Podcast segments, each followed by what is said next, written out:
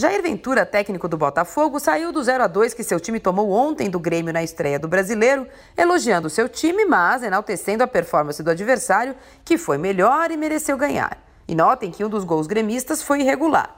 Consciente, tranquilo, honesto e sereno. Ponto para Jair Ventura. O São Paulo perdeu de novo. Agora para o Cruzeiro na estreia do Brasileiro ontem em Belo Horizonte. Adivinha o que aconteceu? O Data Sene entrou em ação de novo.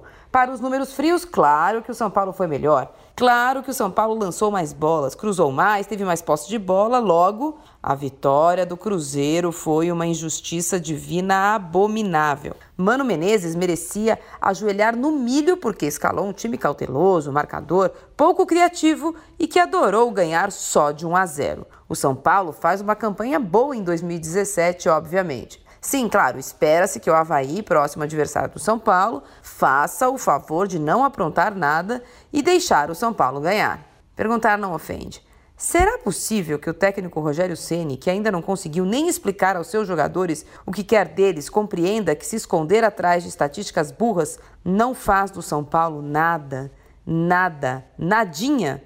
Marília Ruiz, perguntar não ofende, para a Rádio Dourado.